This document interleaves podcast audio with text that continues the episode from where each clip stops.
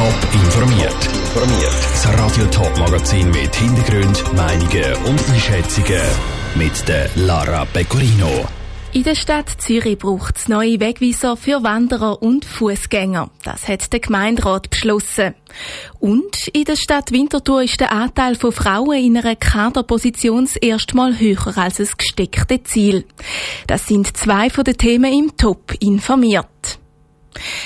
In der Stadt Zürich soll es neue Wegweiser für alle Wanderer geben. Das fordert jedenfalls der Urs Helfenstein von der SP und der Stefan Urech von der SVP in ihrem Vorstoß. Der Gemeinderat hat gestern auch dafür gestimmt und das Postulat jetzt im Stadtrat übergeben. Was genau gefordert wird, im Beitrag von der Janine Gut. Ohne Karte oder Google Maps ist es kaum möglich, sich zu Fuß zurechtfinden in der Stadt Zürich, während es im Rest des Kantons gute Wanderwegweiser gäbe. So finden die Wanderer kaum ihr Ziel.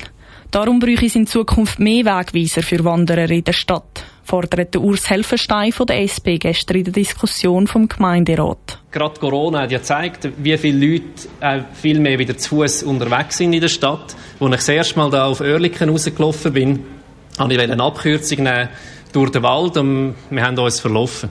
Wir, wir haben nicht genau gewusst, wodurch. Aufs Handy schauen wir natürlich nicht. Wieso schauen wir nicht aufs Handy? Wir gehen auf den Verkehr acht. Obwohl ein Parteimitglied von der SVP das Postulat mit unterzeichnet hat, spricht sich die Fraktion gegen das Postulat aus. Es habe schon mehr als genug Schilder in der Stadt.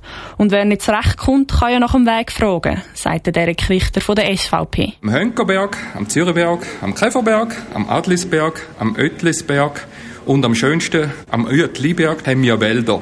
Aber der größte Wald, wo wir in der Stadt Zürich haben, ist der Schilderwald. Jetzt, äh, der Schilderwald wird eigentlich von vielen nicht geschätzt. Es ist ein absolutes First-World-Problem und somit gäbe es wichtigere Themen zu besprechen, sagt er weiter anders sieht als der Flavian Kühne, Geschäftsleiter der Zürcher Wanderweg. In der Stadt Zürich sagen zum Teil veraltete Wegweiser und es fehle noch an guten Wanderwegweiser. Dass man einfach da auch wieder die Struktur anpassen und ein bisschen vereinheitlichen und auch wieder optimieren, weil es eben doch einige Tafeln hat, die fehlen, dass das dann wieder komplett ist, das System der Flavian Kühne im Beitrag von der Janine Gut.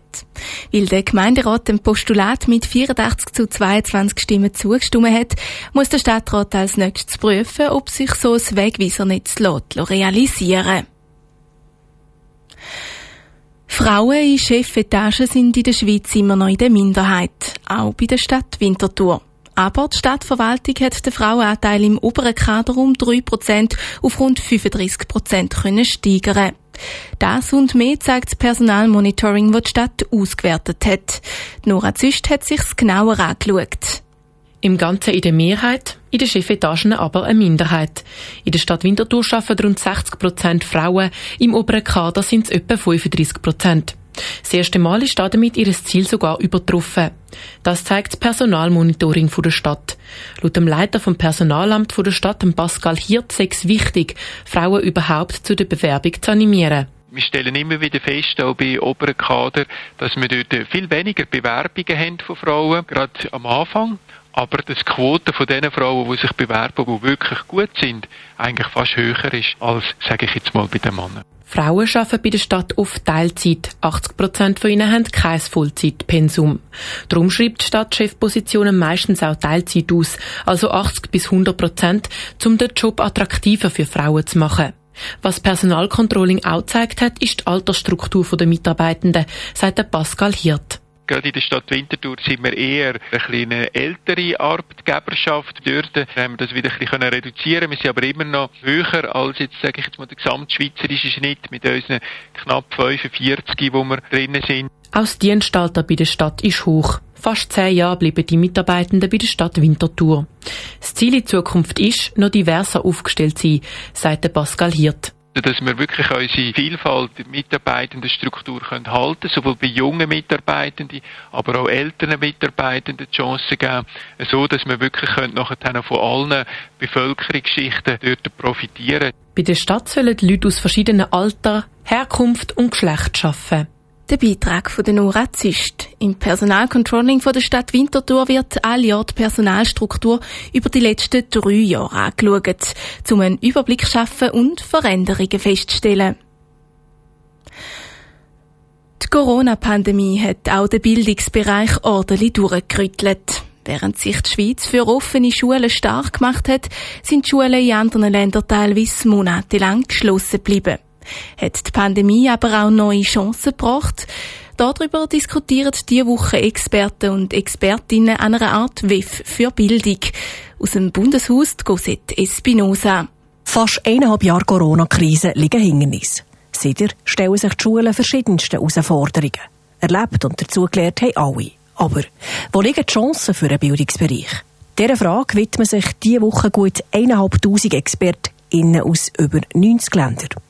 Der Anlass heisst World Education Leadership Symposium und ist sozusagen das WEF vor Bildung, erklärt der Stefan Huber, Professor vor PH Zug. Beim Symposium diskutieren wir aktuelle Themen aus dem Bildungskontext, mit denen sich Führungskräfte, also Schulleiterinnen und Schulleiter, aber auch Personen aus der Schulaufsicht in den Gemeinden auf Kantonsebene oder eben auf Landesebene beschäftigen müssen. Und beschäftigen tut einiges. Beim Thema Schulschließungen etwa sind Länder wie beispielsweise Israel, China oder Norwegen kreativ geworden und haben teilweise als ganzes System reagiert ganz im Sinn von einer Arbeitsaufteilung. Damit nicht der Einzelne das ausbadet, die Auswirkungen von Covid, sondern eine Schule oder ein ganzes Schulsystem. Das wurden Plattformen etabliert, wo man Material herunterladen konnte, Fernsehsender, die aufgeschaltet wurden oder Social Media, die plötzlich benutzt wurden für Lehr-Lernarrangements. Ob das Beispiele sind aus Indien, aus Israel oder aus China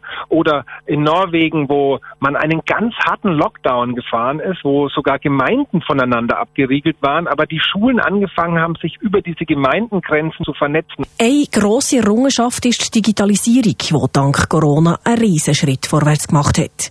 Die Schweiz sei da gesamthaft gesehen nicht schlecht aufgestellt, findet der Bildungsexperte Huber. Allerdings sei das von Schule zu Schule sehr unterschiedlich. Und zwar, was die technische Ausstattung angeht, aber auch die Kompetenzen von Lehrpersonen in Sachen Digitalisierung.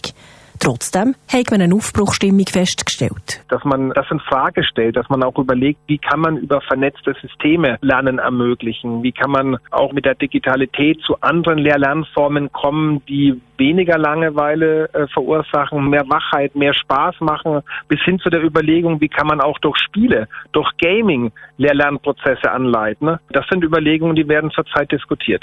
Auch die Politik dürfte gefordert bleiben damit gerade durch die Erfahrung, die Corona mit sich bringt, eine gescheite Finanzierung möglich ist von Massnahmen, die Schüler innen zugutekommen. Top informiert, auch als Podcast. Mehr Informationen gibt es auf toponline.ch.